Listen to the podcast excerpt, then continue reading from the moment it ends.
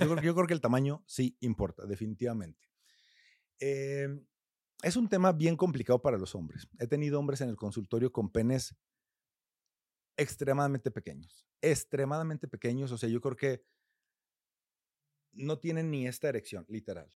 ¡A la madre! Dios mío. ¿Sí te fijas? Sí, como que se le torció. Sí, y como bolas por todos lados. ¡Wow! ¿Por qué? Tengo una foto de un paciente al que le amputamos el pene. ¡Hala! Justo la foto que, que no quería ver, ¿no? no, está bien, está bien, veamos, veamos. Hola, ¿qué tal amigos? Bienvenidos a Rayos X. En esta ocasión estoy muy feliz de darles la bienvenida y quiero invitarlos a que se suscriban a este canal si no lo han hecho y se suscriban también al canal en Spotify para que no se pierdan cada semana, todos los lunes, un capítulo nuevo. Pero bueno, sin más por el momento, les quiero presentar al señor Carlos Acosta, que tenemos aquí al doctor, sexólogo, experto, que queremos platicar con él y es un tema súper interesante sobre la sexología. ¿Cómo estás? Muy bien. eh, gracias por la invitación. Un honor estar aquí.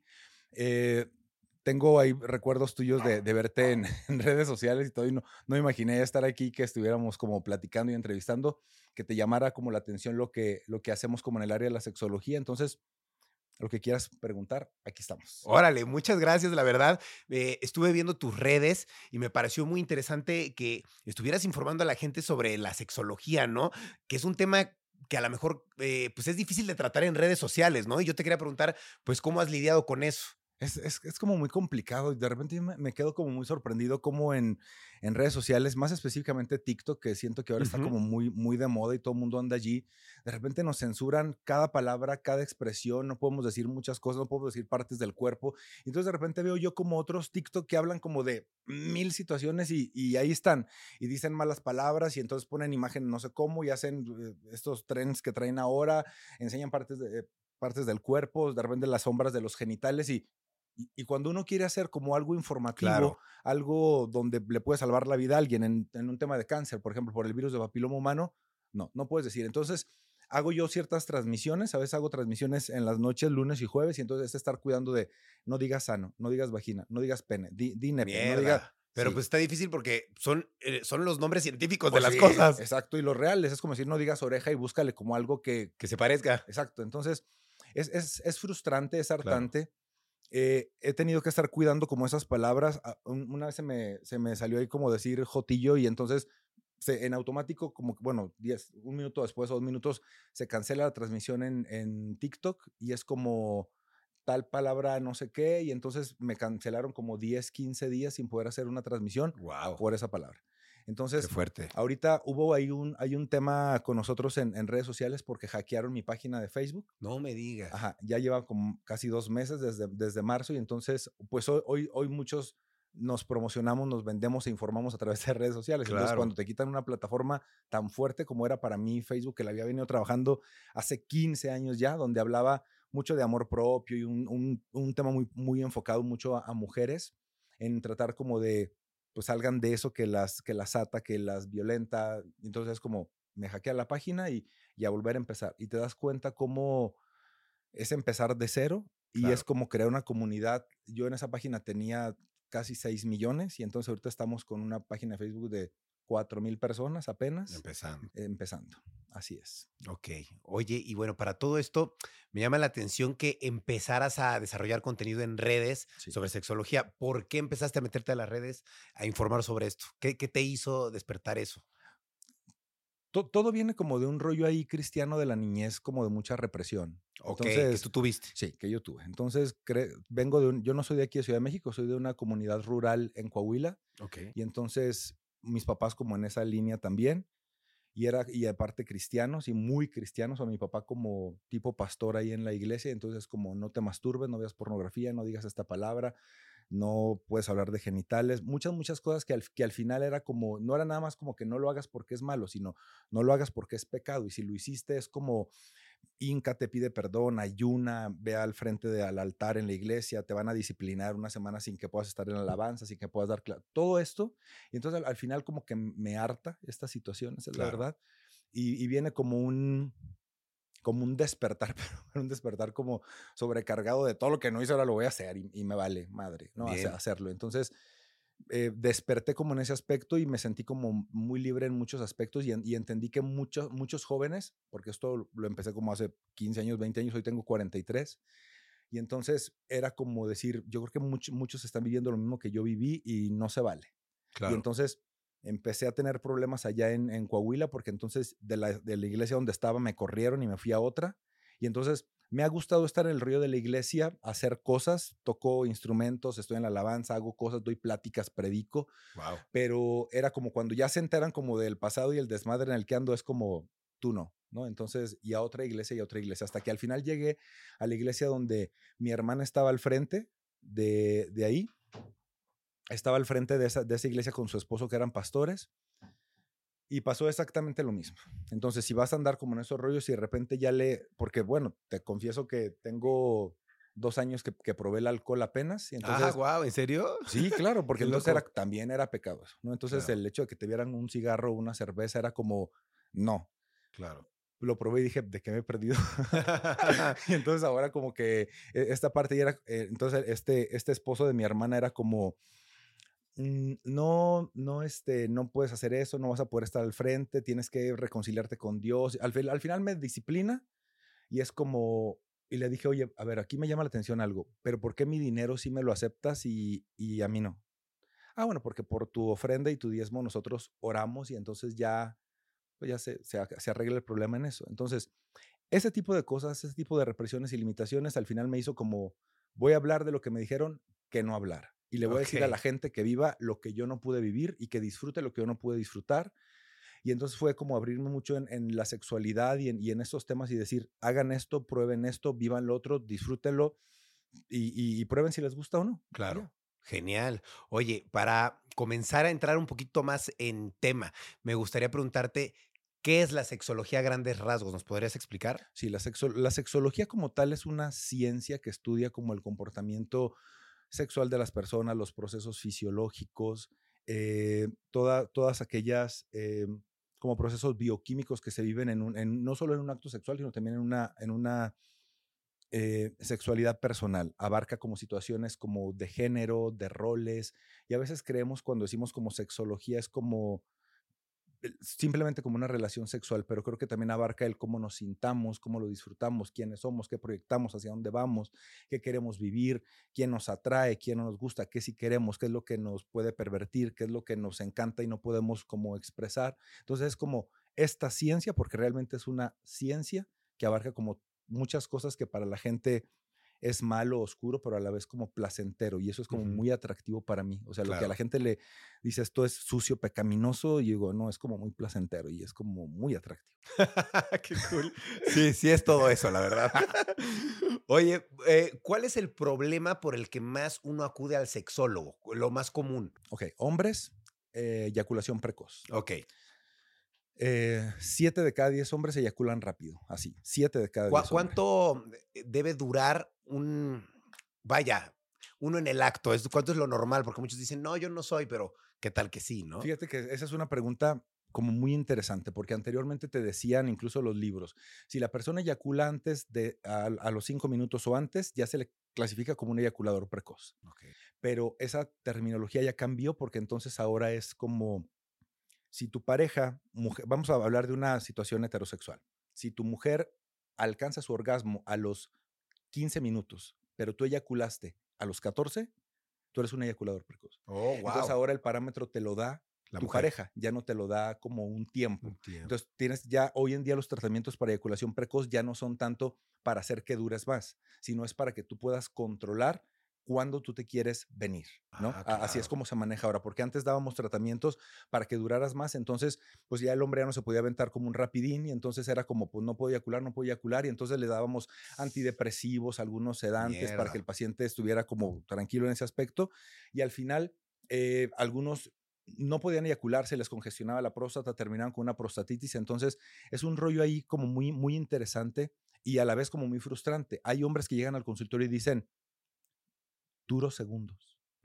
duros segundos, literal duros segundos. o sea, se desviste mi pareja, intento estar ahí, ni siquiera he metido nada y ya me vine. Y terminé y ya no se me vuelve a parar. Entonces mi, pareja me, como que se frustra, se enoja. Eh, y, y, lo peor de todo es que hay muchas parejas que no pueden entender que, que es algo que ellos no pueden controlar. O sea, ellos quieren durar mucho, ellos quieren que se les pare bien, ellos quieren poder penetrar y que esté duro y que puedan provocar un orgasmo, pero siempre he sentido que el hombre, y no es por defenderlos, pero hablaré un poco así, creo que el hombre siempre va como muy presionado al momento de la relación sexual. O sea, el hombre tiene que tener un pene grande, un pene grueso, un pene firme, eh, no se debe venir rápido, tiene que tener una buena erección, tiene que penetrar, tiene que provocar orgasmos y si le piden otro, lo tiene que Tiene que hacer todo. Y la mujer en muchas ocasiones, no todas, pero es como, pues aquí estoy, soy tuya, ¿no? Entonces, Exacto. Con un papel como muy pasivo. Claro. Entonces, siempre he creído que muchos hombres cuando van a la relación sexual van a vivir como un examen, van a vivir como una, una, evaluación y entonces están, están en, el, en el acto y entonces la, la pareja está así como que no, no, te lo siento duro, este, no está como tan firme, no, no tienes ganas, no te excito y te gusta otra persona. Ya, empiezan a meterte ahí, ¡ah! cosa a la cabeza. Sí, y entonces, entonces el hombre más se presiona y entonces entra un concepto médico que se le llama ansiedad por temor al desempeño, en donde el hombre está y dice, Ay, que, que se me pare, que, que, pueda, que no venga tan rápido, que ahora sí la haga disfrutar. Y entonces, no, no, no, tienes que abandonar el placer.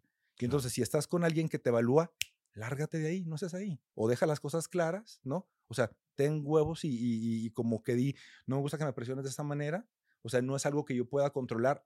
Acepto que tengo que ir a un control médico y lo haré, pero no quiero venir a enfrentarme con alguien que me está evaluando y me está presionando en un momento en el que quiero llegar del trabajo y quiero terminar toda una semana en una relación sexual donde me relaje. Entonces es todo lo contrario aquí, me, ven, me vienes a estresar más. Claro, muy cierto.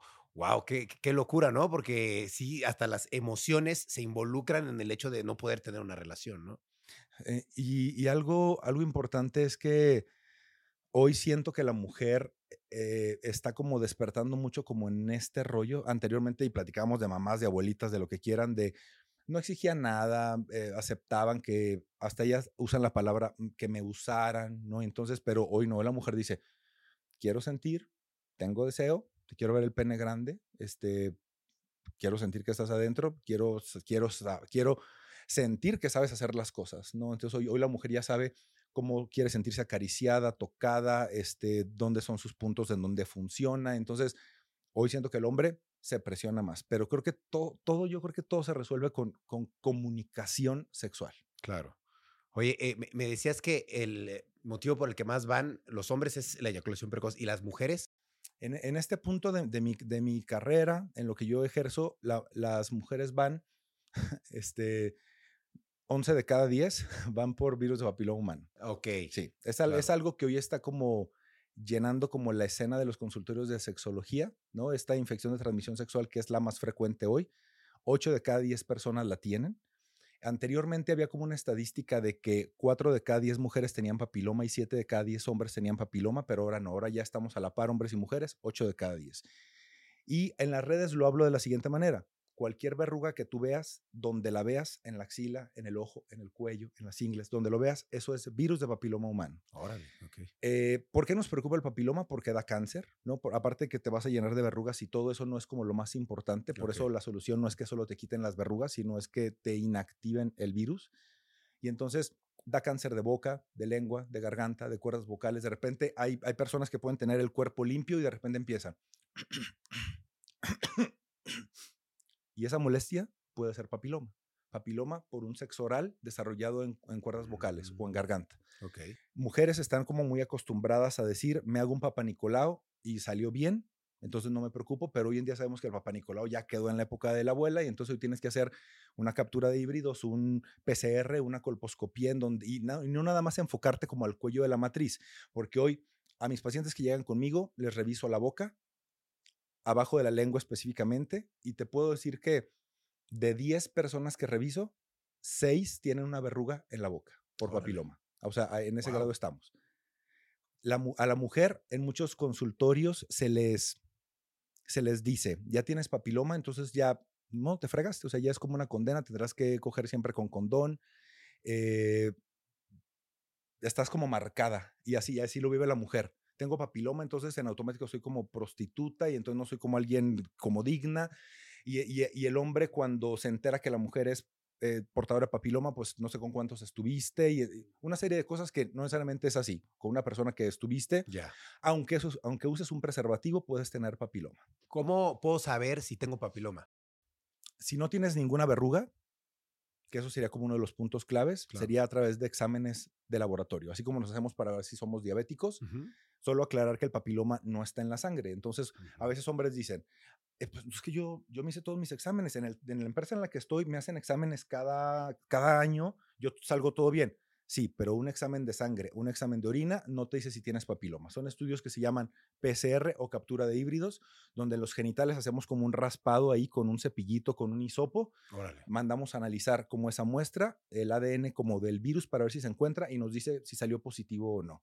O sea, hoy, hoy hay estudios así tan específicos y tan específicos que nos dice de que cuál de los 136 tipos de papiloma que hay, cuál tienes. Órale. Entonces, dependiendo del que tú tengas, ya sabemos si es de alto riesgo para cáncer o de bajo riesgo para, para cáncer, ¿no? Entonces, así es como empezamos a elaborar el tratamiento. Y una vez ya sabes si tienes papiloma o no, ¿se puede curar? No podemos usar la palabra curar, Ok. ni desaparecer, ni eliminar, porque eso no le pasa a los virus. La palabra que usamos en, en términos médicos es inactivar. ¿Qué, qué- quiere decir inactivar? Sería lo mismo, pero no nos dejan decir curar. Entonces, inactivar, ¿qué quiere decir? Primero, que no avanza a cáncer ya. Segundo, que ya no te van a salir más verrugas. Y tercero, que ya no lo transmites. Cuando hacemos un tratamiento de inactivación de papiloma, si tú vas conmigo a, a un tratamiento, te, tra- te trato, quitamos lesiones, hacemos como todo el proceso, ponemos las vacunas, que es súper importante también. Cuando tú terminas de hacer eso y, y ahorita a lo mejor no tienes una pareja, te encuentras una nueva persona, ni siquiera tendrías que decirle que tuviste papiloma porque ya no lo vas a transmitir, está inactivo. Incluso si la otra persona tuviera el virus, ya no te lo puede pasar a ti porque con ese tratamiento tú ya quedas como protegido o blindado. Así es. Anteriormente, una de las armas más poderosas que teníamos era como la vacuna contra papiloma, pero se estaba como promoviendo únicamente para niñas entre los 9 y los 12 años. Hoy en día sabemos que ya no, hombres y mujeres tienen que aplicarse la vacuna a partir de los 9 años de edad. Eh, son tres dosis que tienes que aplicar, la inicial, luego un refuerzo a los dos meses y después, cuatro meses después, otra, otra vacuna. Y eso ya te va a dar una protección para siempre. Ok, perfecto. Muy bien. Bueno, pues me gustaría hacerte una pregunta un poco básica. Te quería preguntar, ¿cuál es la edad ideal en la cual uno puede in- iniciar su sexualidad? Porque luego te dicen, es que eres muy precoz, empezaste desde muy chavito. Luego dicen, no, es que tú empezaste ya muy grande. ¿Cuál es la ideal? Ayer, ayer me sorprendía mucho un paciente que, que atendía en consulta y justo le pregunté esto. ¿A qué edad fue tu primera relación sexual? Y me dijo, a los 11. Y yo, pero con penetración. Sí, sí, a los 11. Le dije, ¿a los, a los 11 tú penetraste a alguien? Y me dijo, sí, una, una vecina, ¿no? Dije, órale. Y, y ahorita que tienes 40, ¿cuánta- ¿con cuántas parejas has estado? ¿No? Y le hace así. 184. Órale. Y, y como que las tenía como que en el número y como no con un nombre, pero con una característica. Ya. Ajá. Entonces, si, si, si le preguntáramos a la sexología, ¿no? que a esta ciencia, cuál es la etapa ideal, ellos nos dirían que a los 20 años. Esa es, como la, esa es la edad que está como marcada ahí. Porque aparentemente a esa edad ya hay una madurez fisiológica, psicológica, económica, ya sabes hacia dónde vas, qué quieres, ya sabes quién te gusta, etcétera, etcétera. Pero hoy vemos otra cosa completamente diferente. Hoy, hoy yo creo que hay, hay personas grandes muy frustradas y hay como chavitos como muy despiertos en esto. Yo atendí una vez un embarazo en una chavita de nueve años y la embarazó un chavito de 11. What? Ajá, eso fue en Coahuila. Y entonces fue como muy extraño porque era una niña que había menstruado a partir de los ocho años, entonces obviamente sí se pudo embarazar, el bebé no se logra, pero hoy vemos esto como con mucha frecuencia. Yo hoy pudiera decir, aunque me escuche medio recatado cristiano, este, creo que sí es importante una madurez en varios aspectos. No le pondría como una edad, sino sí evaluaríamos más como rollos ahí de, de madurez económica, fisiológica, psicológica. Pero eh, hoy me quedo sorprendido yo con, con tantas prácticas y con tantas cosas que platican como los adolescentes, los jóvenes, que digo, no, no me siento tan viejo y así les digo, oye, yo la verdad es que no me siento tan viejo, pero yo no vivía esto como a tu edad y está como de repente como, como chido, y, pero a la vez es como muy, muy riesgoso. Hoy he tenido situaciones de cáncer por virus de papiloma humano en chavitas de 16 años, Claro. que a los 16 años ya llevan literal 30 o 40 parejas sexuales. Entonces, es- es- esa es como la realidad Claro. ahora. Ok, qué loco. Oye, Eh, ¿Por qué podemos llegar a experimentar eh, falta del deseo sexual? Yo he visto muchas personas que dicen, a mí casi no me gusta tener sexo o a mí ni me interesa. ¿Por qué se experimenta eso? ¿Hay, hay alguna respuesta desde el punto de vista sexual de la sexología? Sí. Fíjate, ese, ese, es también un motivo de consulta frecuente en las mujeres. No tengo ganas de tener relaciones sexuales. Ok, más en las mujeres que en los hombres. Más en las mujeres que en los hombres, sí.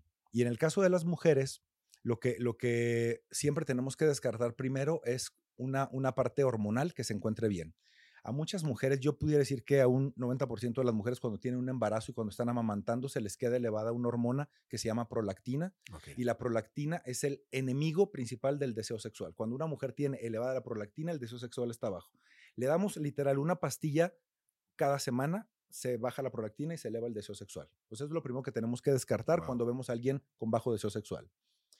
Yo creo que la siguiente causa sería a la mujer no le gusta cómo le hacen el amor. No disfrutan, no tienen un orgasmo, no la tocan, la lastiman, le irritan el clítoris, le lastiman la vagina cuando le meten los dedos, en el sexo oral la muerden, este, no la besan bien, al hombre le, apesta la boca, le huelen los pies, este, no sabe abrazar, no sabe acariciar, ella quiere ser tierna, él es como muy rudo, ella quiere como más tiempo, él, él, se viene a los tres minutos y no se le para bien, entonces lo que quiere hacer es meterla rápido, entonces ella no está lubricada, ni congestionada, ni dilatada, entonces le duele la penetración, entonces ¿por qué una mujer que vive todo esto va a querer repetir una relación sexual? Entonces, no me dan ganas. Y entonces, como un condicionamiento ahí psicológico en donde es una experiencia que yo no disfruto, no tengo ganas de repetirla, simple y sencillamente. Las mujeres sabemos que fisiológicamente necesitan un periodo de 9 a 14 minutos de estimulación, de besos, caricias, abrazos, cachetadas, nalgas, lo que a ti te guste, 9 a 14 minutos para poder estar lista para una penetración. Y yo a veces les digo, pon un reloj, no pasa nada. O sea, no pasa nada que tú pongas como algo así, un cronómetro y no, me vas a poder meter eso hasta que pasen 14 minutos y yo ya esté lista. Y entonces pregúntame qué es lo que yo necesito. O sea, si tú, si tú eres mi pareja y yo soy una mujer, yo tengo que decir, bésame así, tócame aquí, con esta intensidad, con esta velocidad durante tanto tiempo. Ahora acá abajo, ¿qué estás notando? Eso no me gusta, lo haces muy fuerte, lo haces muy rudo, más despacio, no tan así, la lengua no se queda tanto, el diente. Comunicación. Comunicación. Y entonces, cuando ya logramos educar a la pareja, aunque se escuche raro el término, logramos educar a la pareja, creo que la relación sexual se va a disfrutar mucho más. Hay mujeres que tienen obviamente situaciones de miomas, de quistes en los ovarios, matriz infantil, resequedad por menopausia. Cuando yo te digo 9 a 14 minutos que necesita una mujer, estamos hablando de mujeres entre los 18 y los 40 años, pero si nos vamos ya a mujeres de 45, 50, climatéricas, menopáusicas, bueno, esos 14 minutos se nos convierten en media hora, 40 minutos antes de que me penetres. Órale, ok. Ajá. Y entonces, obviamente, cuando esto, cuando una mujer va con un hombre machista y le dice como esta información y aprendí esto y el sexólogo me dijo, el médico me recomendó, ¿qué pasa? O sea, ¿cómo crees que yo voy a estar ahí tocándote 40 minutos y lo que quiero es ya como meterla, ¿no? Entonces, al hombre siento que a muchos hombres les da como flojera esta situación y, no, no, le quieren echar como muchas ganitas en, ese aspecto. Claro. Y es frustrante para, para ambos, ¿no? Claro, totalmente. Oye, también te quería preguntar sobre la masturbación. Sí. En hombres y en mujeres. ¿Es buena? ¿Es mala? Eh, ¿Qué tan seguido la podemos hacer, no? Y se vuelve algo bueno o, o, ya en qué momento empieza a ser ya algo raro, ¿no? Y que te quita energía, no sé. Ok, hay, hay un chorro de mitos en relación a eso. Algo que yo siempre les digo a mis pacientes más a hombres les digo, el hombre entre los 20 y los 40 años tiene que eyacular forzosamente todos los días, todos los días, ya sea por relación sexual o por masturbación, porque esto te da un, factor protector para cáncer de próstata. El hecho de que tú estés eyaculando constantemente, constantemente, en esta edad específicamente te va a proteger para un riesgo de cáncer de próstata. De 20 a 40. De 20 a 40, ¿no? Em, la masturbación, escuché como tantos mitos y, fuimos muy reprimidos los jóvenes cristianos en ese aspecto, pero hablándolo desde el punto de vista sexológico, la masturbación, más, más allá como de, conocerte y cosas de esas que me parece como algo, algo bueno, creo que es una práctica que, muchas personas necesitan desde, desde una, una sexualidad individual, ¿no? Sí te relaja, sí te, te hace disfrutar, sí, sí, te, sí te sirve, pero creo que es como donde tú te encuentras en, en, en una situación íntima donde no tienes que estar cuidando a la otra persona y, qué necesita el otro o qué necesita la otra o qué hacer. Entonces, totalmente recomendable. Evidentemente, tienes que masturbarte y eyacular, hombres y mujeres. Si tú te masturbas y te estás tocando y te quedas a medias, e, eso no es bueno. Porque entonces lo que estás haciendo es congestionar como esta parte congestionas como la parte de la, de la pelvis y entonces al congestionar allí, lo que haces es en el, en el hombre crear una prostatitis, se inflama la próstata y en la mujer se forma algo que se llama enfermedad pélvica inflamatoria, que es, que es un, un síndrome ahí como raro, doloroso, solo por no explotar o sacar como ese flujo sanguíneo que se vino ahí. Hay hombres que se masturban y dicen, es que ya me estoy masturbando y de repente como que siento que ya me va a venir y como que me aprieto para que no salga y como que me la regreso, ¿no? Y para volver a empezar. Sí. Es- esa, ese apretón que lo que hace es que esa fuerza de salida de 20 kilómetros por hora que sale el semen topa con ese apretón que estás haciendo y se regresa a la próstata. Entonces es un patadón que le das a la próstata que no es nada recomendable. Claro. Entonces, si te vas a masturbar, tienes que terminar. Si no, obviamente va a ser malo. De igual manera, si tienes relaciones sexuales y no terminaste, es bueno terminar. Exacto. Así ya no pudiste con el esposo que se vino rápido, con tu novio que se vino rápido, lo- tú termina. Que te ayuden, que te estimulen, tú sola, tú solo, pero siempre termina. Yo creo que hoy, hoy hay muchas mujeres que, y no, y no solo señoras, ¿eh? o sea, chavas, porque me, me ha tocado en el consultorio mujeres de 30 años, que, que están igual de reprimidas, que, que, no, que no sueltan la información que quieren, que sueñan vivir otras cosas, que fantasean ot- otras muchísimas cosas, y al final, como están con, con, con parejas como muy represivos y con parejas hasta cierto punto violentos y con parejas como machistas, es como, no, me, no, no puedo decirte lo, lo que quiero vivir. O sea, me gustaría que me hicieras así el sexo oral, pero ¿quién te enseñó? ¿Quién te lo hizo? ¿Por qué sabes eso? ¿Dónde lo aprendiste? ¿Por qué te gusta? Eso como que no está bien. Y entonces la mujer es como que se va callando un deseo que, que quisiera experimentar o vivir y al final se frustra. Eh, y entonces esta, esta, esta palabra que, que hay por ahí que de, de frígida, ¿no? No es como un término médico, es más como un rollo psicológico en donde es una mujer que simplemente no disfruta, pero no es como un término médico que de una disfunción sexual, pero creo que hoy muchas mujeres están, están como viviendo eso. Oye, y a partir entonces de cuánta masturbación se vuelve ya una, una enfermedad, vaya. Ok, yo tenía un paciente que se masturbaba todos los días 24 veces. ¡Wow! Traía, traía como un toque ahí raro, ¿no? De que tenían que ser 24. O sea, si no eran 24, no había cumplido. No eran 23 ni 25, 24. Eh, tenía chavitos que se masturbaban 12 o 15 veces al día. Hoy, hoy me dice un señor, hace como una semana fue al consultorio, y él, él tiene que eyacular. Dice, yo tengo que eyacular cinco veces al día. Tengo que eyacular. O sea, no me alcanza con una relación sexual. En la mañana me baño, me la jalo. En el trabajo me voy al baño, me la jalo. Este, llego a la casa, me la jalo. Y en la noche me echo dos palos con mi pareja. Ya, cinco, ¿no? Yo creo que, fíjate que algo, algo que, no, que no me gusta mucho, o a lo mejor está bien, no, no lo sé. O sea, es que a los sexólogos como que nos, nos bloquean muchas cosas en donde, donde no podemos hacer sentir al paciente como, como enfermo. De hecho, está prohibido que los sexólogos le digamos al paciente paciente, porque entonces de que le dices paciente ya está enfermo. Claro. Entonces le tienes que decir consultante, le tienes que decir cliente, se supone, ¿no? Aunque los médicos estamos acostumbrados a otra cosa. Eh, anteriormente había como un término que se llamaba parafilias, donde era como me gustan los viejitos, me gustan los jóvenes, me gustan los animales, me gustan los muertos, etcétera. Ya, ya está totalmente descartado el término parafilia y ahora le tienes que llamar expresiones comportamentales de la sexualidad. O sea, es una forma en la que la persona expresa un comportamiento, pero no te puedes ir a decirle que es un desviado, ni un pervertido, ni, ni nada de eso. O sea, no, no está enfermo. Es una forma en la que esa persona expresa un comportamiento sexual.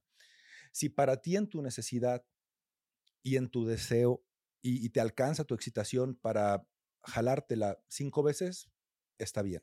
No, hay pro- no se puede No hay- desarrollar una enfermedad. No, si- no. No, no, no, no, hay- no habría ninguna enfermedad. Obviamente sí tendríamos que irnos a echar un, un clavado de repente y ver, este es, ¿esto es algo como de un deseo sexual o es una forma en la que estás canalizando tu ansiedad? Claro, exacto. O es una forma en la que le, el baja- le bajas al estrés, no es como una forma en la que te desconectas de alguna manera y te tienes que estar desconectando cinco veces al día por lo que estás pasando. Entonces creo que ahí sí tendríamos que meterle como un rollo ya como de terapia sexual o psicológica y buscarle un poquito si este comportamiento que estás teniendo es por otra cosa más que por un disfrute. Si es por un disfrute y si no perjudicas a nadie, adelante. Ok. ¿Qué, quisiera preguntarte qué alimentos son buenos para tener un mejor desempeño sexual. ¿Hay como cosas que podamos comer que nos sirvan? Mm, e- esto, esto de, los, de los alimentos afrodisíacos es, es un debate. Porque siempre nos vamos como al rollo de, de los mariscos y como de los calamares y que los, las ostras y ese tipo de rollos.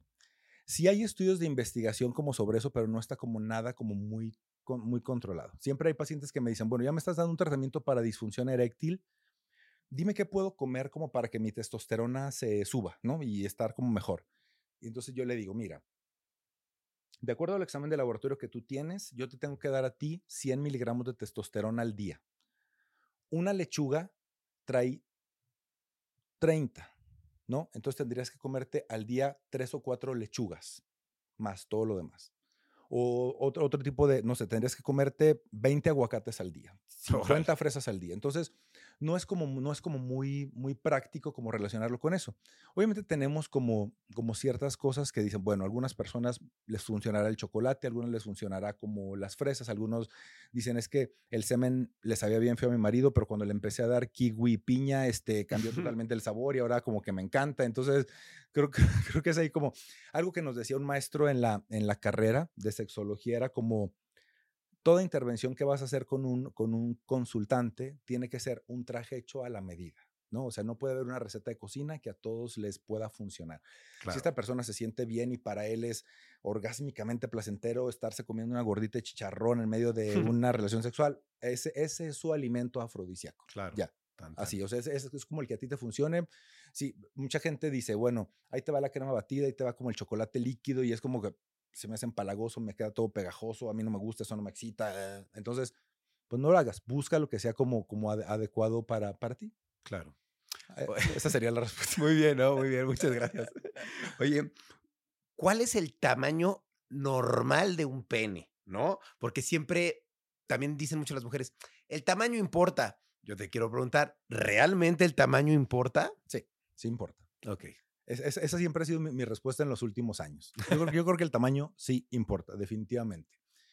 Em, es un tema bien complicado para los hombres. He tenido hombres en el consultorio con penes extremadamente pequeños, extremadamente pequeños. O sea, yo creo que no tienen ni esta erección, literal. Con el tamaño de un dedo chiquito. Chiquito. No, no, no tienen esa erección. Son, son hombres con micropenes, sumamente afectados por esa situación. Y, hay, hay, otro tipo de hombres que tienen, me tocó una vez en el Seguro Social hace, pues, no sé, 15 años, yo creo. Estaba yo en el Seguro Social consultando y entonces un hombre tenía un pene muy grande y la esposa le tenía que literal envolver como un pañuelo en la base del pene. Mierda, para que no entraste adentro. Exacto, para que hubiera como un tope. Wow, ¿no? claro. Porque realmente había como dolor y, y él decía, pero pues ¿cuántas no quisieran estar conmigo por eso? Pues sí, porque no te sienten, porque no las lastimas, porque no les duele a ellas, ¿no? Y creen que yo creo que un, pene tan grande no siempre va a ser como placentero para, para cualquier persona. Eh, yo creo que el tamaño promedio en el hombre hispano sería como entre 15 y 16. Ajá. Yo creo que la gran mayoría de los hombres hispanos lo, lo tienen entre los 12, 11, 13 ahora que estamos con un tratamiento para, para alargamiento de pene, ayer me tocó un caso eh, de un paciente. Y entonces el paciente llega y, le digo, este, siempre les hago una pregunta. Mm, ¿Cuánto te mide tu pene ya erecto? Yo creo que 18, mm, 19. Entonces yo, yo pienso, si te midiera eso, no vinieras. Sí, si te midiera eso, no vinieras. O sea, si tuvieras un pene de 19, no estarías buscando cómo alargar el pene. Claro, ¿no? Entonces, le digo, ¿eso crees tú o si te lo has medido? No, no, yo, yo eso creo. No, no me lo he medido. Cuando, cuando lo paso y lo mido, once y medio. Le medía. Ajá. Entonces, em, yo creo que el, el, el, hombre sobreestima como, como, como su tamaño, se, se, ve como centímetros de más o se lo mide como de un lado en donde pueda ganar como más, más centímetros, pero este, cuando, cuando tú preguntas si el tamaño importa, yo creo que sí. Eh, atendió un paciente, a un paciente le ha alargado el pene 7 centímetros. Wow, bastante. Exacto. Solo uno, porque el promedio de alargamiento está entre 3 a 5 centímetros y depende mucho de muchos factores. Les ponemos diferentes tipos de testosterona, dosis de hormona de crecimiento, algunas cremas que se utilizan para pacientes que sufren quemaduras y que generan piel, el dispositivo de tracción, mil cosas. Tiene que estar constante la disciplina del paciente, el ponerse el aparato, muchas, muchas cosas. Eh, el paciente decía, es que ya siento que hay un bulto en el calzón. O sea, me pongo el pantalón y ya, ya se me nota como, como Algo. algo. Y entonces pues ya, me, ya me puedo fajar. Antes no me fajaba. Entonces ahora sí como que ya me agarro y como, como que siento que ya, sien- siento que me ven, doctor, ya. O sea, antes no me veían como ahí, me da pena que me vieran. Ahora ya, entonces, de ahí es donde yo te respondo que sí importa el tamaño del pene. Para muchas personas es muy importante. Hay mujeres, una mujer me dijo, es que está guapísimo, o sea, era, era como lo máximo, yo quería estar con él, etcétera, etcétera. Cuando le meto la mano al pantalón, yo dije, esto es un niño. Sea, esto que estoy tocando es de un niño.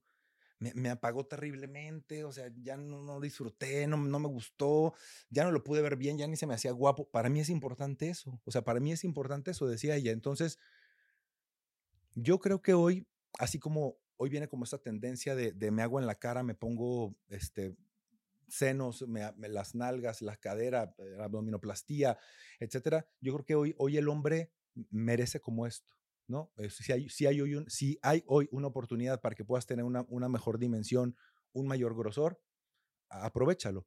Ayer, ayer llegó un paciente eh, que le inyectaron ácido hialurónico porque es algo que está como muy en tendencia ahora. Aquí tengo mi celular para que no digas que es una mentira. Y así le quedó. ¡A la madre! Dios mío. ¿Sí te fijas? Sí, como O que se le torció. Sí, y como bolas por todos lados. ¡Wow! ¿Por qué? Por- porque es lo que tiende a hacer el ácido hialurónico. Incluso le, le descubrí el prepucio a él y ve cómo tiene como estas bolitas ahí. Ay, pobre, sí, mierda. Ajá. Ok. Ajá, entonces, esto es lo que hace el ácido hialurónico. Agarran tu pene, te inyectan como sustancias ahí. Al, yo, yo lo veo como, como que es como te queda como una pata de marrano ahí, como todo grueso, pero al final Ujú. no es algo que va a crecer, solo te lo en- engrosa. Engrosa, sí. Y al final, con el paso del tiempo, se van Se va haciendo como bajando. cápsulas, se va absorbiendo alguna parte y entonces queda así. Hay otros pacientes que les hacen una cirugía de ligamento suspensorio, donde en el pubis les cortan el ligamento del que cuelga el pene. Y bueno, si tienes un crecimiento de medio centímetro solamente, pero el pene ya no se te va a, parar. parar. O sea, estará duro, pero hacia abajo. Entonces, son como los pro y los contra, como de los procedimientos que, que hay. El único procedimiento eh, aprobado por FDA y que está como clínicamente comprobado es como el dispositivo de tracción. Y cuando ese dispositivo de tracción lo combinamos con un protocolo de medicamentos, los resultados son muy, muy buenos. Ok, genial. ¿Cuál, ¿Cuál es la forma correcta de medirse el pene? A ver, si, es, si este es el pene, entonces ya, eh, bueno, tú estás, tú, vamos, digamos que esta es la persona que está de pie, ¿no? Este es su pene. Tú tienes que poner la regla aquí hacia acá. ¿No? Entonces muchos, muchos, muchos pacientes lo miden de abajo. Ok, Y entonces si lo mides de abajo ya le ganaste dos centímetros. Pero tienes que medirlo del pubis, donde está el vello, hacia la punta. ok, perfecto. Muchas gracias, doctor. Eh, le- te quería preguntar sobre, ¿qué opinabas sobre estos medicamentos que te ayudan a mejorar el desempeño sexual? ¿Funcionan, no funcionan? Sí, claro. ¿Cuáles son buenos, cuáles no? Ok. So- soy un amante de los medicamentos bien administrados porque los resultados son buenísimos. Si bien es cierto, no creo que una pastilla azul le funcione a todas las personas. Claro. Incluso hay personas que dicen, me la tomé, me eché dos de 100 miligramos, dos estaba ahí, no pasó nada, no se me paraba, no siento nada. No, creo que tiene que haber como un rollo ahí alrededor, como de excitación, como un contexto que, que favorezca como esto. Pero hoy en día me gusta mucho que las opciones que tenemos para tratar a los pacientes son muy amplias. O sea, podemos dar eh, medicamentos en, en pastillas, en cápsulas, en gel, en laminillas como estas del aliento que te pones en la lengua, saben súper rico. Entonces les digo, a veces, eh, si tú ya estás en ese momento y entonces ves que no se te está parando, estás como medio estresado, agarra como una laminilla de estas, póntela en la lengua, cinco minutos y vas a tener como una erección. Wow. Súper. Y entonces son cinco minutos. No es como que, "Chin, me, me lo tenía que tomar hace media hora, hace 40 Ujú. minutos, no me funcionó, etcétera, etcétera. O sea, ya, ya tenemos como opciones de medicamentos que te pueden salvar como de una, de De un una apuro. emergencia o de un apuro. Los medicamentos para eyaculación precoz, te decía que era como una de las disfunciones sexuales más frecuentes en el hombre. Y anteriormente se creía que la eyaculación precoz era como un rollo como psicológico y decían, bueno, este hombre se viene rápido porque es muy ansioso, depresivo, estresado, etcétera. Bueno, ya sabemos que no, eso solo sería como el 5% de los pacientes. El hombre que eyacula rápido es porque tiene una situación inflamatoria, irritativa, infecciosa de la vía urinaria o de la vía sexual. Tenemos que hacerle un examen de orina, un examen de semen y darle medicamento. Y es sorprendente, sorprendente cómo el hombre que duraba segundos o un minuto, a partir del tercer día de estar con tratamiento, comprobado literal, empieza a durar 10 minutos, 15, 20, 30, 40, por efecto del medicamento. Y son medicamentos que no solo te van a funcionar cuando estás con el medicamento, sino estamos realmente cambiando un problema que te encontramos en los exámenes de laboratorio, detectamos cuál es el problema, te damos el medicamento adecuado y te olvidas de la eyaculación precoz para siempre. Entonces, hay, medicamentos para aumentar el deseo sexual en mujeres, hay medicamentos para aumentar la capacidad orgásmica, hay medicamentos para que eyacules más, hay medicamentos para que tengas una buena erección, para que no te vengas tan rápido. Hay hombres que tienen el problema contrario la eyaculación precoz, se llama eyaculación retardada, entonces no se pueden venir. Entonces tenemos medicamentos para hacer que se vengan más rápido. Entonces, totalmente a favor de los medicamentos. Eh, hay mitos en relación a los medicamentos que si, si eres hipertenso, si te dio un infarto, si tienes como rollos ahí del corazón, no los puedes tomar. Hoy no, hoy hay medicamentos completamente seguros que aunque estés tomando medicamento para hipertensión, aunque tengas un cateterismo, aunque tengas una válvula, eh, puedes tomar medicamento sin ningún problema. Ok, por ejemplo, decían que el Viagra, que a lo mejor que hace que te lata muy rápido el corazón, no hay problema, sí la pueden tomar personas que tengan hipertensiones Claro, claro, la pueden tomar 50 miligramos al día. Una tableta diaria de Viagra la puedes tomar sin ningún problema. Qué bien. Hay, presentaciones un poco más nobles, como de Cialis, por ejemplo. Tiene una presentación de 5 miligramos que te la puedes tomar todos los días. Y dura más tiempo. Dura más tiempo, te la tomas a las 6 de la tarde, es lo recomendable porque empata con el pico de testosterona que tenemos, el pico máximo de testosterona que tenemos. Por eso te digo que no es nada más como tomarlo, sino tienes que saber cómo hay un poquito de, de la ciencia, de cómo puede funcionar un poco más eso. Y aparte, un Cialis diario te da un efecto protector en la próstata. Diario. ¿Te, da efectos positivos? Sí, claro, por ah, supuesto. ¿Cuántos años tienes tú? Yo tengo 35 años. Ya puedes tomar Cialis. Ya he tomado. es muy buena. claro.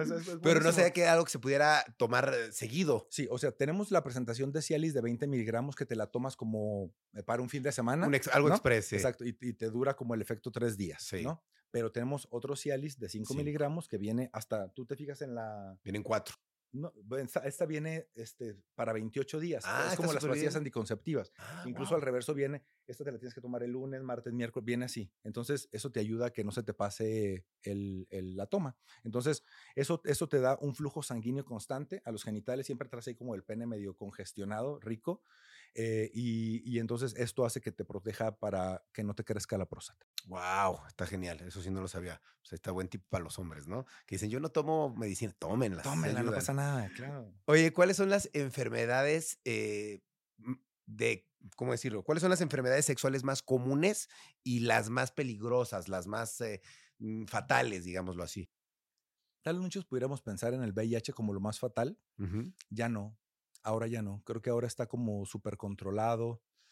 Eh, hay medicamentos. Yo me acuerdo cuando yo empezaba en, esta carrera hace como 15 años, 17, er, tenías que tomar como 16 pastillas al día. Wow, para el SIDA. Para VIH, sí, exacto. Hoy te tomas una, una pastilla diaria. Y hoy, hoy hay muchos controles en donde vas, vas a un laboratorio y dices, a ver, quiero saber cómo ando de carga viral, cómo ando de CD4, estoy indetectable. Eh, hoy viene como todo este rollo como del PrEP, ¿no? Que están usando como muchos, muchos chavos en donde se toman como este tipo de, medicamentos y entonces eso te da como un factor de protección para que no captes como tanto el virus. Eh, yo creo que ya VIH bien cuidado no es como un problema. Yo creo que un papiloma no cuidado es uno de los mayores problemas. Más problema todavía. Sí, yo, yo lo pondría como, como en, el, en el top de los más peligrosos. Llegan pacientes, aquí, aquí tengo una foto. Perdón que saque mis fotos, pero tengo una foto. Tengo una foto de un paciente al que le amputamos el pene. ¡Hala!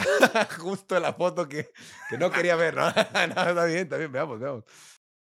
¡Wow! ¡Qué horrible está esa imagen! Sí, bueno. Eh, aquí, aquí le tuvimos que dejar como un espacio para que pudiera orinar, pero ese paciente llega como súper complicado ya, con un cáncer de pene, literal. O sea, era como una coliflor su pene, pero ya como, pues con sangre y todo eso, ya como muy complicado y no hay otra forma de resolverlo más que amputándole el pene. Mierda. Si tú te estás, es que a veces yo no entiendo, checa esta imagen. Tú puedes, si tú te limpias el ano o te lavas cuando te estás bañando, tú te vas a notar que tienes allí algo en el ano que antes no te tocabas. Entonces, ¿cómo tú pudieras explicar que hay personas que acuden cuando ya están así del ano. ¡Wow! ¡Qué horror! Pues se descuidan muchísimo, les vale madres, ¿no? ¿Estás de acuerdo? Sí. Entonces, una persona que llega así, pues evidentemente ya tiene un riesgo para cáncer Sí, terrible. claro. Cáncer de ano, cáncer de recto. Obviamente esta persona ya lo traía como en otras zonas también. Entonces creo que por eso siempre les digo, te- los genitales son como tan sensibles que te puedes detectar una verruguita del tamaño de la cabeza de un alfiler que antes no sentías. Sí, se siente. Se siente. O sea, es- eso, eso ya todos lo sabemos. Te estás como tocando, te estás masturbando, te estás bañando, te estás rascando y dices, ah, caray, esto yo no lo había sentido. En ese momento tienes que acudir a una consulta. Es, lo, Claro. es lo más recomendable en hombres y en mujeres.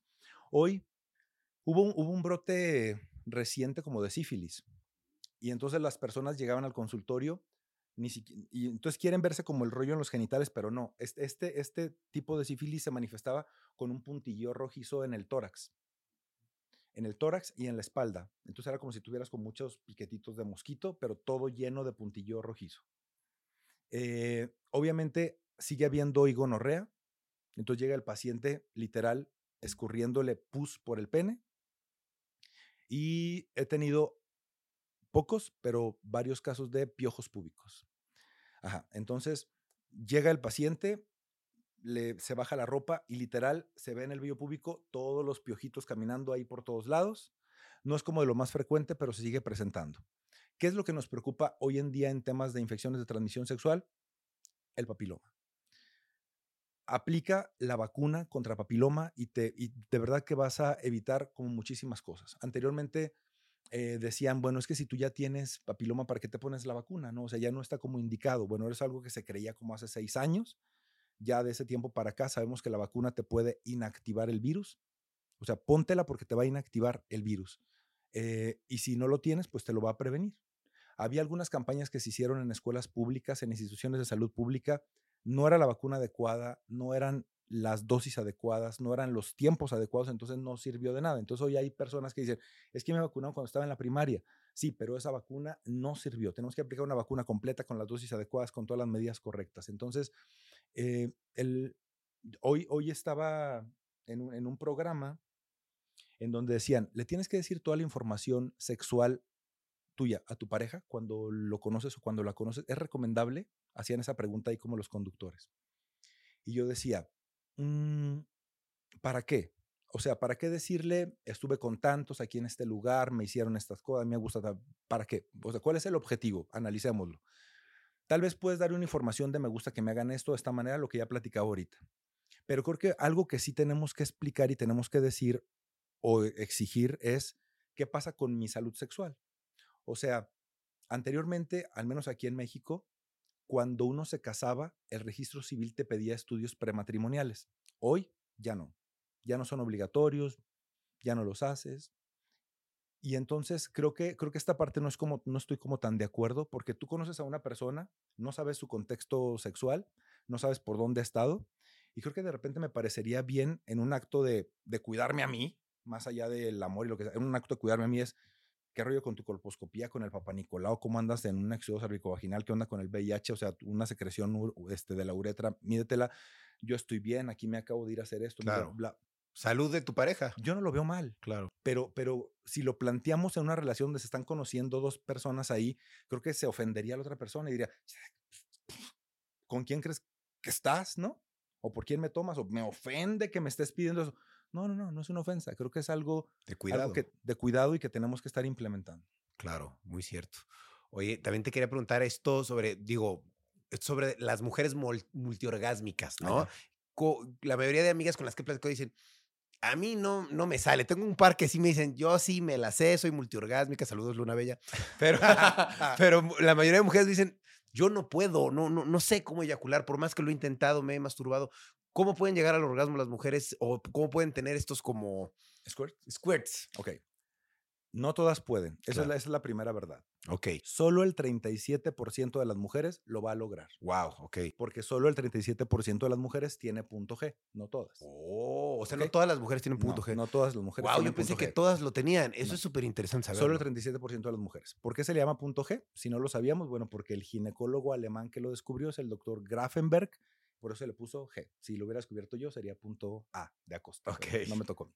Entonces, eh, esta, esta, esta zona de placer que está a 4 centímetros en la pared anterior de la entrada de la vagina, solo la tienen el 37% de las mujeres, que al ser estimuladas allí, pues evidentemente se genera como una congestión tremenda de sangre, de placer, de, de cosas que te hacen como explotar y eyacular.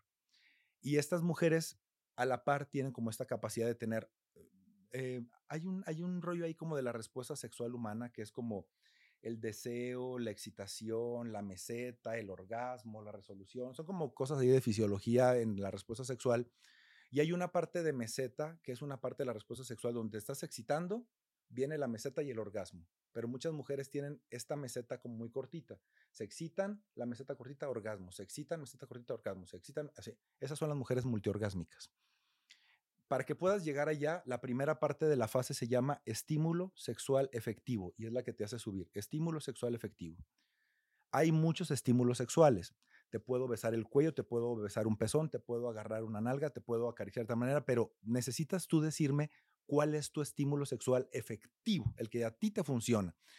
Yo lo que veo es que hay muchas parejas que vienen como ya con un adiestramiento y dicen, a ver, le tengo que, le tengo que besar la boca, lamer el cuello, agarrar como los senos, meter los dedos, agarrar las nalgas, y entonces es como una planeación que traen de lo que van a hacer. Uh -huh. Pero no a todas las personas les funciona eso. Claro. ¿No? Y entonces una, una señora decía, que me chupe el dedo del pie, ya, que me chupe el dedo del pie, es, es lo que yo quiero, y si se puede quedar ahí media hora, que se quede media hora ahí. Ese es el estímulo sexual efectivo de la señora. A ella no le funcionaba el clítoris, no le funcionaba llegar a un orgasmo por penetración. Ella llegaba a un orgasmo literal, que le esté chupando el, dedo y ella agarrándose un pezón. Y esa mujer era multiorgásmica, ¿no? Entonces, creo que, creo que eso nos tiene que quedar muy claro cuando estamos con una persona. Tenemos que decirle qué es lo que te funciona, de qué manera y, qué, y qué, es lo, qué es lo que te gusta. Hay un entrenamiento para mujeres, hay un libro muy bueno que es cómo hacerle bien el amor a una mujer o la mujer multiorgásmica también ahí. Vienen como algunas técnicas. No, no, no estoy tan de acuerdo en el libro en la parte de que lo lea cualquier mujer y lo va a lograr. La verdad es que no, porque hasta se van a frustrar y no va a ser así. Desde la fisiología nos diría que no todas las mujeres lo van a hacer y justo por eso, hoy en día para la sexología, la, el término de zonas erógenas eh, está obsoleto. O sea, no podemos decir eso porque no a todos nos va a funcionar igual. Yo me acuerdo, en algún momento yo veía como ciertas revistas que tenía mi mamá ahí, ¿no? Y entonces me gustaba desde, desde, desde niño como la parte de sexología que venía en esas revistas de Cosmopolitan, uh -huh. de Vanidades, etcétera y era como las 10 zonas erógenas que tienes que acariciar para no sé qué. Entonces era como darte un, una mapa ahí. Y eso es justo por eso ahora ya no se le llama zonas erógenas, se le llama mapa erótico. ¿Cuál es tu mapa erótico? O sea, ¿qué tengo que recorrer hacia dónde para poder llegar al tesoro y poder encontrarme con algo que te dé placer? Entonces, eh, creo que ese sería el, el, el punto de inicio para que una mujer pueda tener orgasmos placenteros y sí recordar que un 90% de las mujeres tienen su orgasmo a través de clítoris y no y, y, la última estadística que escuchamos ahora en enero era que solo el 17% de las mujeres alcanza un orgasmo por penetración. Órale. Solo el 17. Y entonces muchos hombres están muy enfocados en penetrar o incluso muchas relaciones de mujeres están enfocadas en introducir algo o en hacer algo, ¿no? No, solo el 17% de las mujeres lo van a disfrutar al máximo el clítoris creo que sería una, una mejor forma para comenzar. Órale, buenísimo, qué interesante. Ah, ¿cómo puedes saber una mujer si tiene punto G? Ok, digamos que esta es la vagina, esta, la mujer está boca arriba, ¿no? Entonces eh, introduces uno o dos dedos, unos tres o cuatro centímetros, y aquí tienes que sentir como un abultamiento, mm, literal. Una bolita. Una bolita. La, lo comparan a veces con una almendra, con una nuez un poco pequeña, pero lo, lo, tienes que percibir. Y obviamente al percibirlo, ¿no? Al sentirlo, ella tiene que experimentar como pues algo, algo placentero allí, evidentemente. Si estás ahí como que metiéndote y no sientes nada, pues, no eres del 37% de los. Claro, exacto. claro. Interesante. Oye, eh, ¿las mujeres dejan de tener sexo después de la menopausia o qué es lo que sucede con ellas cuando entran en este proceso? Yo creo que es, es, más como un rollo cultural ahí que se le, que se le impuso a, a la mujer. O sea, ya uh -huh. no menstruas, ya no eres una mujer completa, ya eres abuela, ya no eres una mujer completa. Como ya tienes dos nietos a tu lado, ¿cómo vas a estar pensando que en la noche vamos a estar haciendo tal cosa? Eh, y, y, anteriormente no había como muchos recursos para la mujer menopáusica para poder seguir sintiendo placer. Solo como para, para aclarar, el término menopausia significa última menstruación. Eso significa menopausia, última menstruación. A los síntomas que tiene la mujer, el bochorno y la irritabilidad y todo eso que sienten las mujeres, a eso se le llama climaterio, ¿no? Eso, esos son los síntomas. ¿Qué es lo que sucede aquí? El, el, ovario deja de funcionar y entonces la mujer se empieza a descalcificar, se le reseca la vagina, se vuelve como muy irritable o muy sensible, ya no menstrua.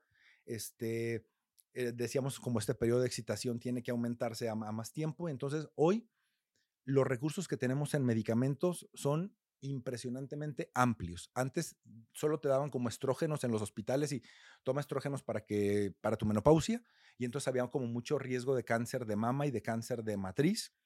Y muchas mujeres que habían pasado por un proceso que tenían una mamá que había pasado por cáncer de mama, el médico le decía, "Usted tiene una abuela con cáncer de mama, mamá con cáncer de mama, tía con cáncer de mama, usted no puede tomar estrógenos." Hoy los medicamentos ya no son de estrógenos.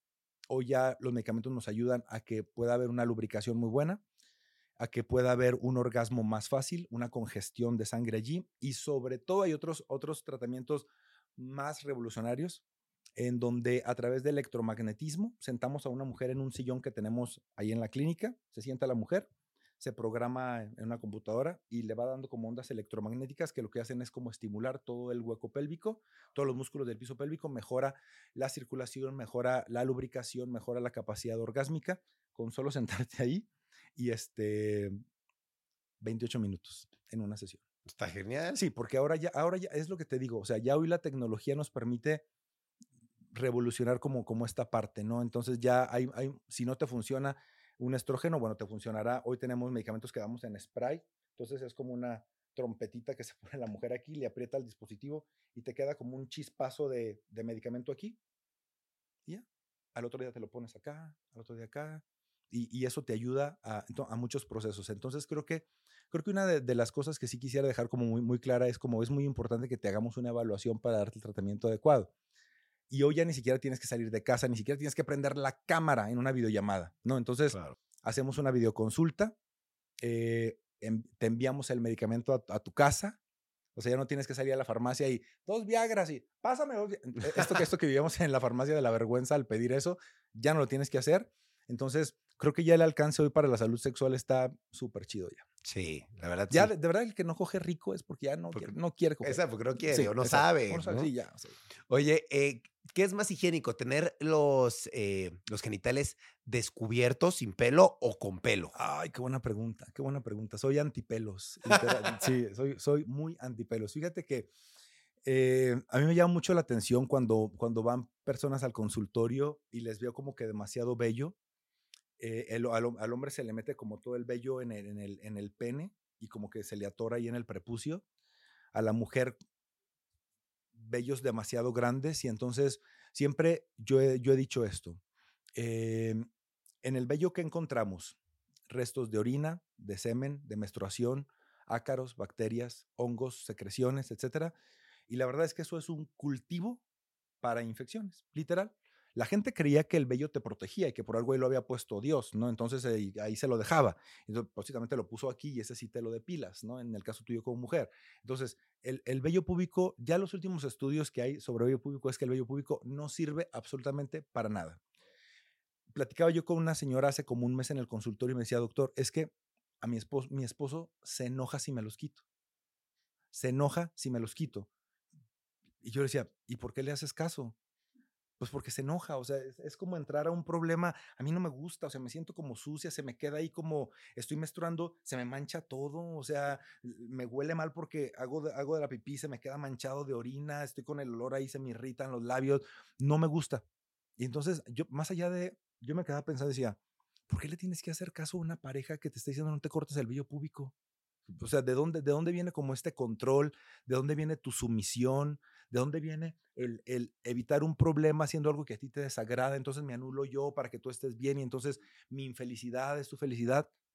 Claro. No, no, no. No, no, no, es, no, es, no es práctico ni lógico. Entonces, cero pelo quitarse el pelo y no hay, o sea, no es como que sea una barrera que te va a proteger nada, no te va a proteger de nada. No te va a proteger de nada. Al contrario, te perjudica. Ok, interesante, ¿eh?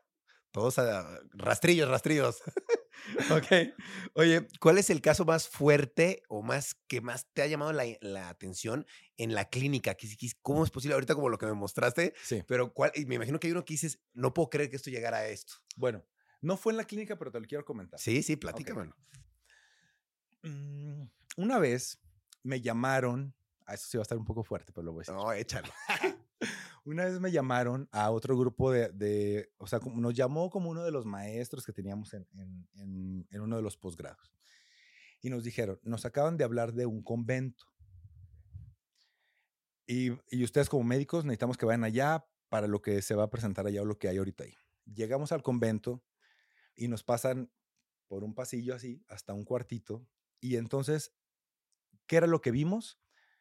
Una monja que le estaba penetrando un perro. Pero era un rollo que se le llama, médicamente se le llama síndrome de pene cautivo. ¿Qué quiere decir eso? Estaba el pene del perro en la vagina, pero ustedes saben que al, al perro se le hincha la cabeza y la mujer tuvo algo que se llama vaginismo, o sea, se cierra la vagina, entonces era como síndrome de pene cautivo, ¿no? Entonces, eh, literal, no, no los podían despegar, ¿no? E- esa, esa era, esa era la cuestión. La mujer estaba como toda con sangre por las uñas del perro y como todo, todo, como todo este rollo. Y al final, bueno, se les pusieron medicamentos, este, se relajó ahí como la presión que tenía como el, el animal en el, en el pene.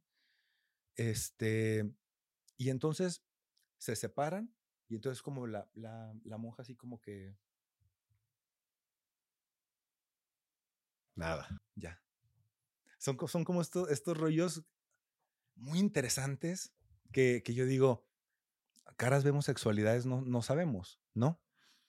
Em, hay, hay, hay muchas cosas en nuestra mente y en nuestro corazón que queremos vivir sexualmente y, y no nos atrevemos. Una vez, una, una paciente me dijo, me salí de la, de la casa en la mañana, por alguna razón me regresé como una hora y media después, mi esposo trabaja hasta en la tarde, y entonces llego yo y encuentro a mi esposo con, con mi vestido, con mi brasier y con maquillaje en la cara.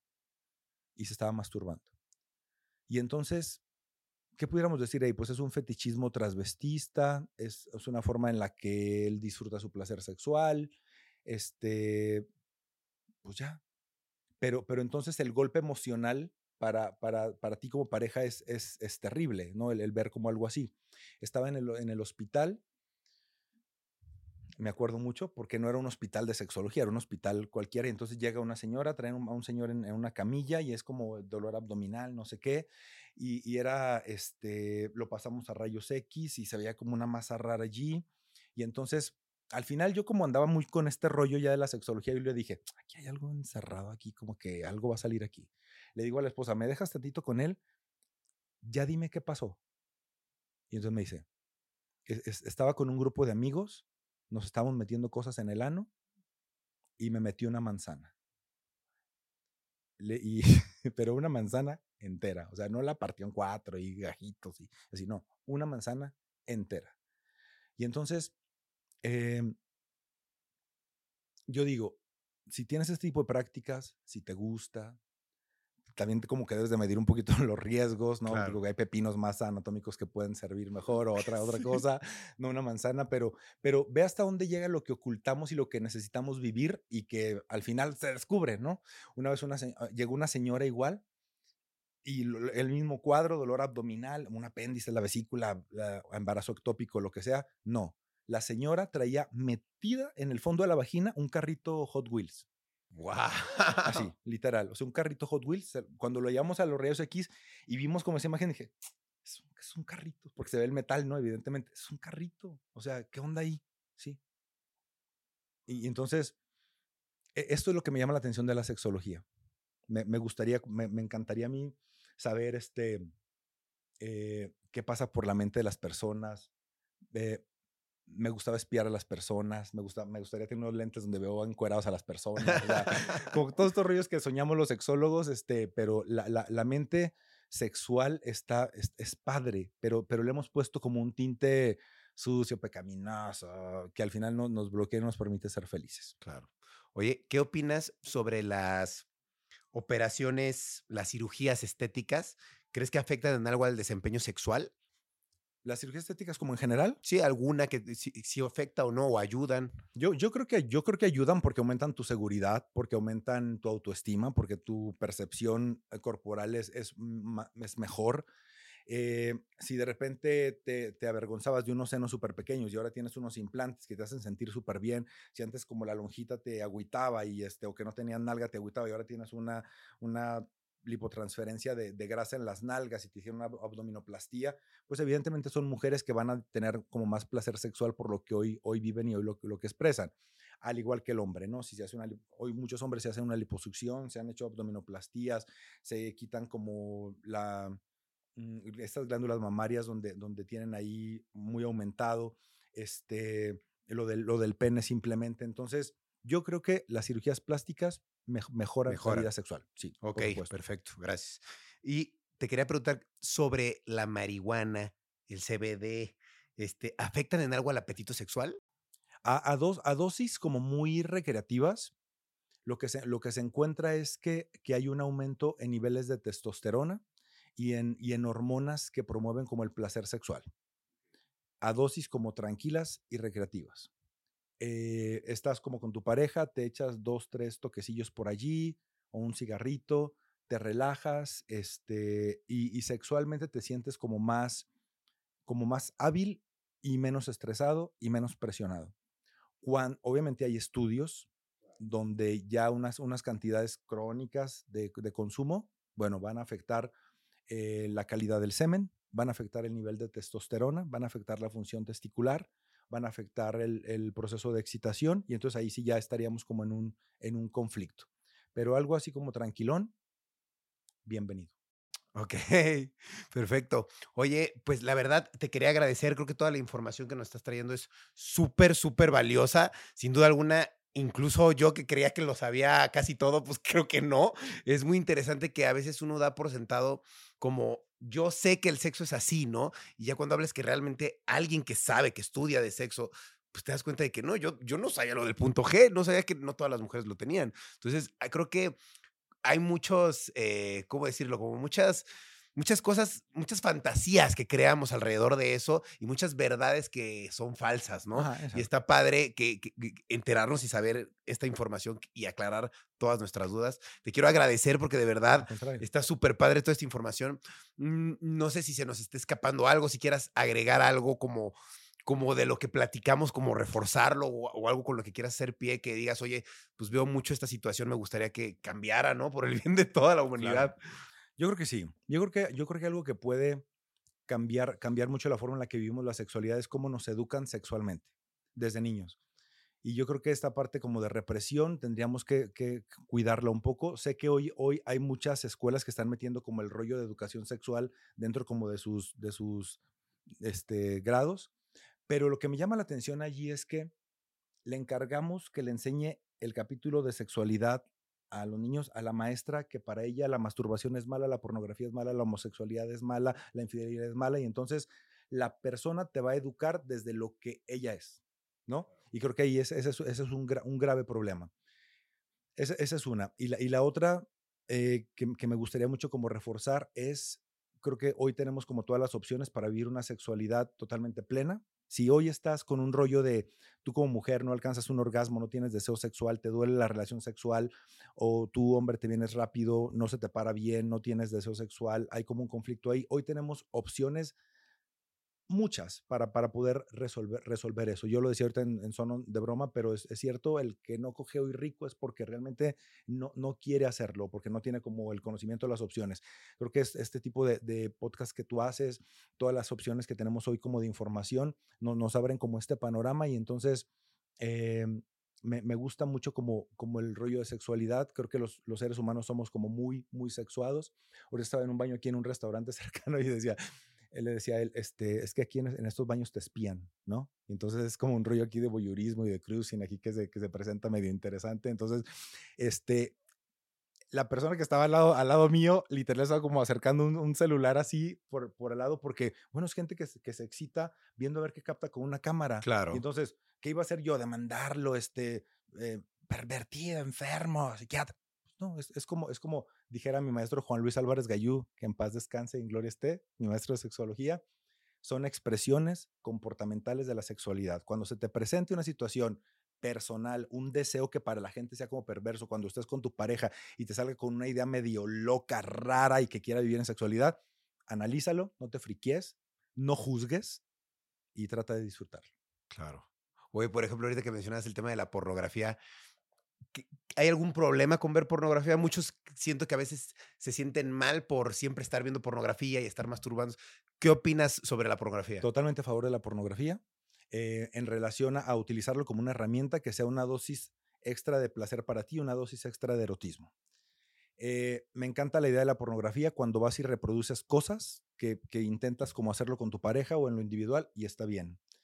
Eh, siempre hemos escuchado como estos rollos de la pornografía como que te trauma porque el pene grande, porque los gritos, porque los chorros de semen, porque no sé qué.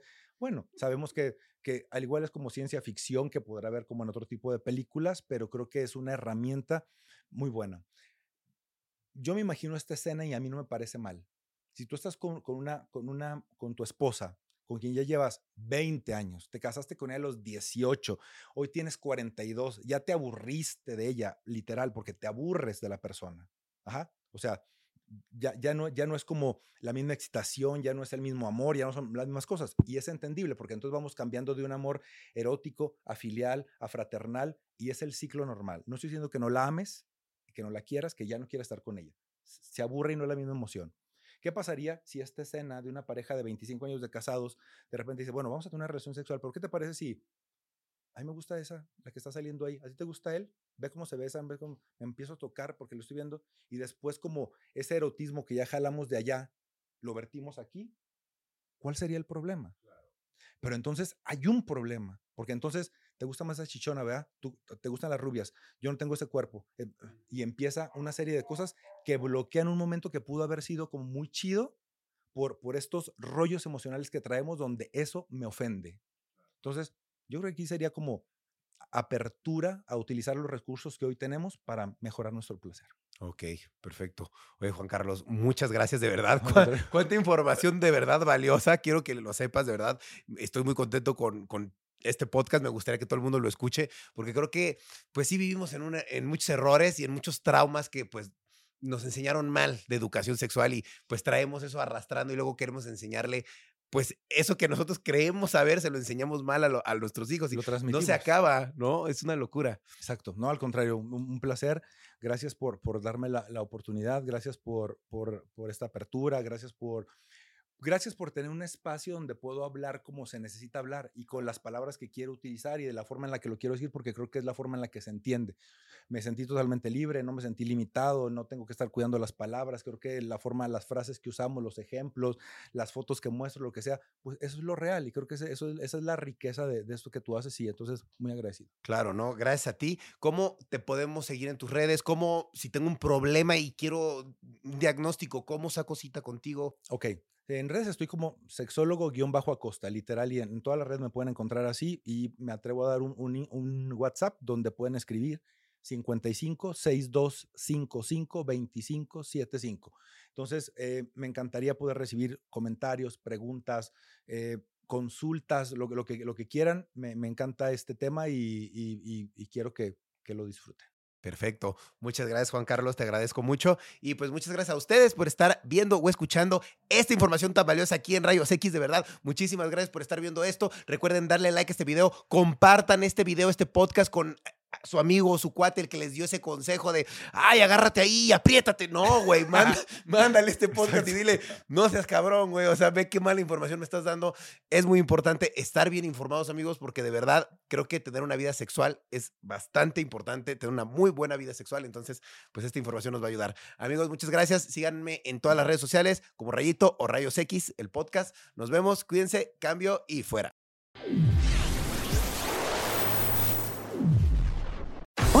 Yo soy Karen Ferreira. Y yo, Alex Goncalves. Y los queremos invitar a escuchar Mañanitas. Todos los martes y viernes tenemos un nuevo episodio con noticias, divertidos invitados y la interacción de nuestra audiencia. Disponible en plataformas de audio. Step into the world of power, loyalty and luck. I'm gonna make him an offer he can't refuse. With family cannolis, and spins mean everything. Now, you want to get mixed up in the family business. Introducing The Godfather at ChumbaCasino.com. Test your luck in the shadowy world of The Godfather slot. Someday, I will call upon you to do a service for me. Play The Godfather now at ChumbaCasino.com. Welcome to the family. No purchase necessary. VGW Group. Void where prohibited by law. 18 plus. Terms and conditions apply.